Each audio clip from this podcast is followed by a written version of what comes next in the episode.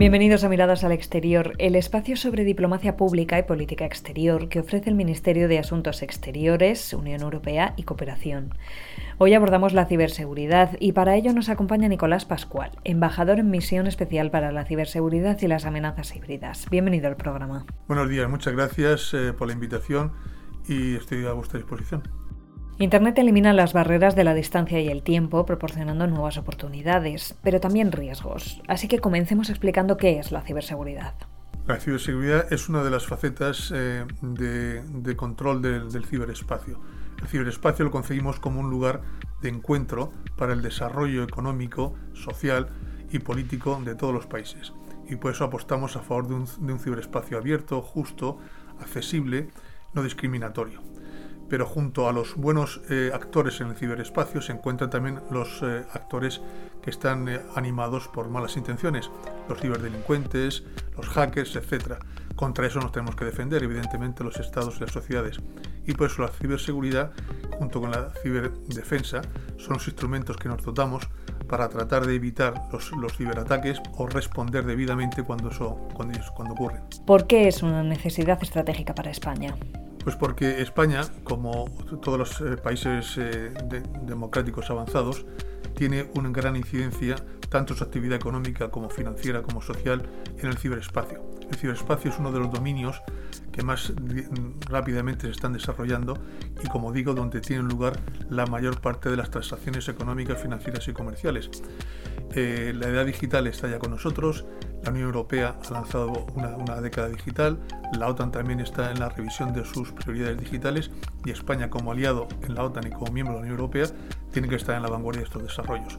Aparte de eso, nuestros propios intereses nacionales, como digo, nos impulsan a estar en la vanguardia de las nuevas tecnologías digitales, de la, de la inteligencia artificial, del Internet de las Cosas, de la computación cuántica, de la gestión del dato en la nube, etc. España, como digo, su sociedad, su economía necesita estar en el ciberespacio y por tanto necesita también tener los mecanismos y la estructura de ciberseguridad más avanzadas posibles. ¿Cómo promueve el Ministerio un ciberespacio seguro y confiable?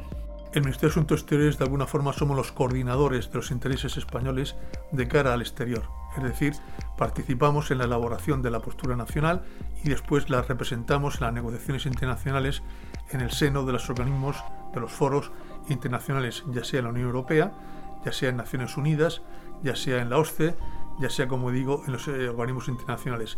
El punto central de mm, formación de la voluntad española, de los intereses españoles en tales organismos internacionales es el Ministerio de Asuntos Exteriores, donde tenemos una unidad especializada en estos temas. De cara al futuro, ¿cuáles son los nuevos desafíos de ciberseguridad?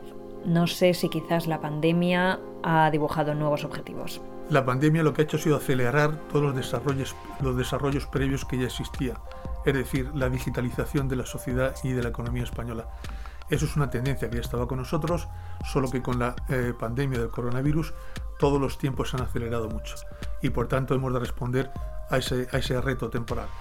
Eh, realmente mm, la era digital lo que pretende es eh, incorporar, como digo, esas nuevas tecnologías emergentes, disruptivas, para aumentar la capacidad económica, la capacidad de, la capacidad de intercambios eh, comerciales y financieros y sobre todo de intercambio de información en todos los ámbitos económicos y sociales.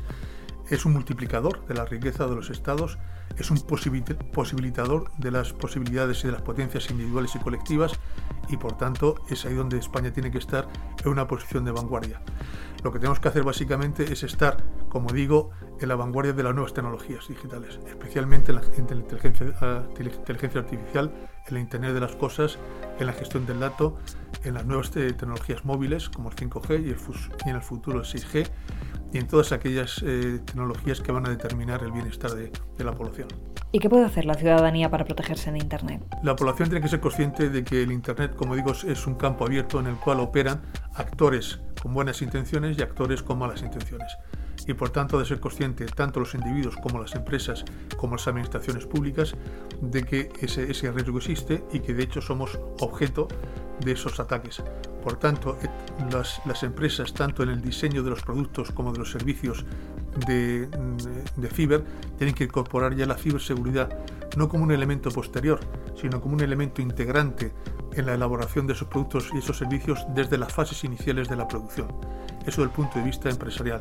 Desde el punto de vista privado, los consumidores finales hemos de ser conscientes también de que somos proclives a esos ataques y nos tenemos que dotar de los métodos de seguridad que ofrece el mercado para protegernos.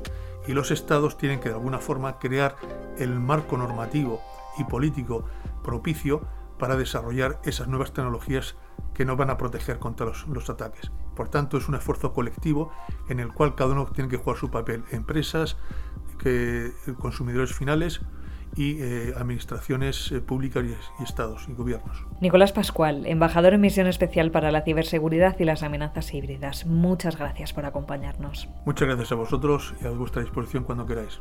Buenos días.